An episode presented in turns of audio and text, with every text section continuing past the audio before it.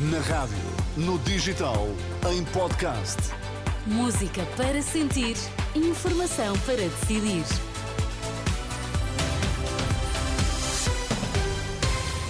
Notícias na Renascença. Autoridades francesas classificam de terrorismo o ataque com arma branca que matou uma pessoa em Paris e deixou feridas outras duas. Secretária de Estado de Energia diz que a Operação Influencer não vai prejudicar o hidrogênio e o lítio em Portugal. Na COP28 espera respostas concretas para a transição energética. Está a ser tratado como um ato terrorista o ataque da última noite no centro de Paris. Deste ataque com uma arma branca resultou a morte de um cidadão de nacionalidade alemã e de duas outras pessoas que ficaram e outras duas pessoas ficaram feridas. De madrugada na rede social X, a primeira-ministra francesa Elisabeth Borne garante que não vai ceder ao terrorismo. Também o presidente francês Emmanuel Macron apresentou condolências à família da vítima. De acordo com as autoridades, durante o ataque o agressor gritou Allah é grande e já depois de ser detido pela polícia terá afirmado que não suporta ver muçulmanos mortos pelo mundo. A secretária de Estado da Energia entende que a Operação Influencer não vai prejudicar a política de transição energética em Portugal. Em declarações à Renascença, Ana Fontoura Gouveia diz que não se pode desperdiçar a oportunidade única que o hidrogênio verde e o lítio trazem ao país.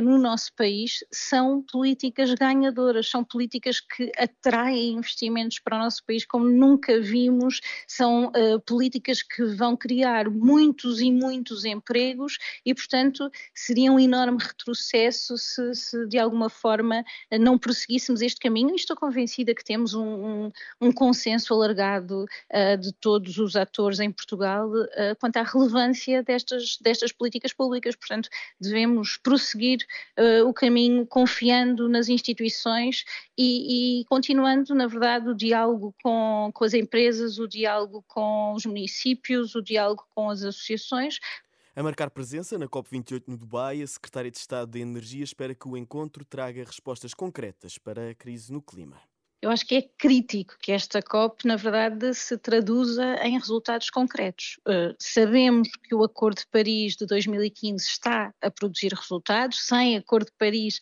a temperatura do planeta iria aumentar 4 graus. Com o Acordo de Paris, conseguimos conter esse aumento de temperatura abaixo dos 3 graus, mas sabemos também que não é suficiente. Temos, de facto, de fazer mais triplicar a capacidade global de renováveis e duplicar aquilo que são as nossas metas de eficiência energética. Portanto, como vê, objetivos muito concretos, muito tangíveis, quantificados, e o que precisamos nesta COP é que todos os países, estes mais de 200 países que lhe referi, se comprometam no sentido de alcançar estas metas como, como uma ambição conjunta e uma ambição global a secretária de Estado da Energia. Também na COP28, o Papa apela aos líderes mundiais para preservarem a casa comum e pede às diversas religiões que trabalhem juntos uh, pela paz e pelo clima e não para os seus próprios interesses. Peço desculpa, estamos aqui à procura do, do som.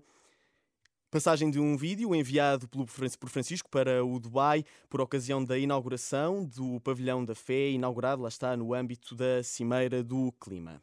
Hoje o mundo tem necessidade de alianças Hoje o mundo tem a necessidade de alianças que não sejam contra alguém, mas sim a favor de todos. É urgente que as religiões deem o bom exemplo, trabalhando juntas, não a pensar nos seus próprios interesses ou nos de uma parte, mas sim pelos interesses do nosso mundo. Demos o exemplo como representantes religiosos para demonstrar que a mudança é possível para estilos de vida respeitosos e sustentáveis, pedindo incansavelmente aos responsáveis das nações para que a casa comum seja preservada. E pedimos encarecidamente a los responsáveis das nações que a casa comum seja preservada. A mensagem vídeo que o Papa enviou esta manhã para o Dubai já também sobre a crise no clima, o radicalismo dos protestos dos ativistas pelo clima pode afastar mais do que aproxima, é pelo menos o que entende Frei Hermínio Araújo. Em entrevista à Renascença e à agência Eclésia, a propósito da COP28 no Dubai, o guardião do convento do Varatojo, em, Torre, em Torres Vedras, lembra que a defesa do ambiente é uma preocupação central na Igreja, embora nem sempre tenha sido prioritária. E relembra ainda que este tema não tem de ser conotado com a esquerda ou com a direita, como muitos querem, querem fazer parecer quando falam do Papa Francisco como um ativista. Sempre que, digamos assim, se tem pensado os, temas da doutrina social da Igreja ou do pensamento social cristão, este tema tem aparecido. Mas eu acho que ainda não suficientemente.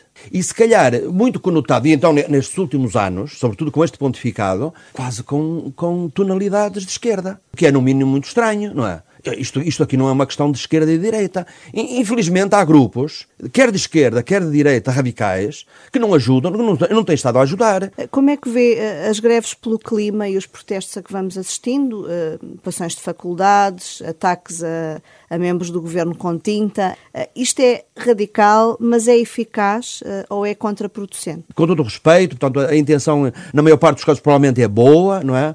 Mas talvez não nos ajuda a esta caminhada que tem que ser de todos. Certos de uma entrevista que pode ouvir pelas 10h30 aqui na Antena da Renascença e que fica também disponível em rr.pt.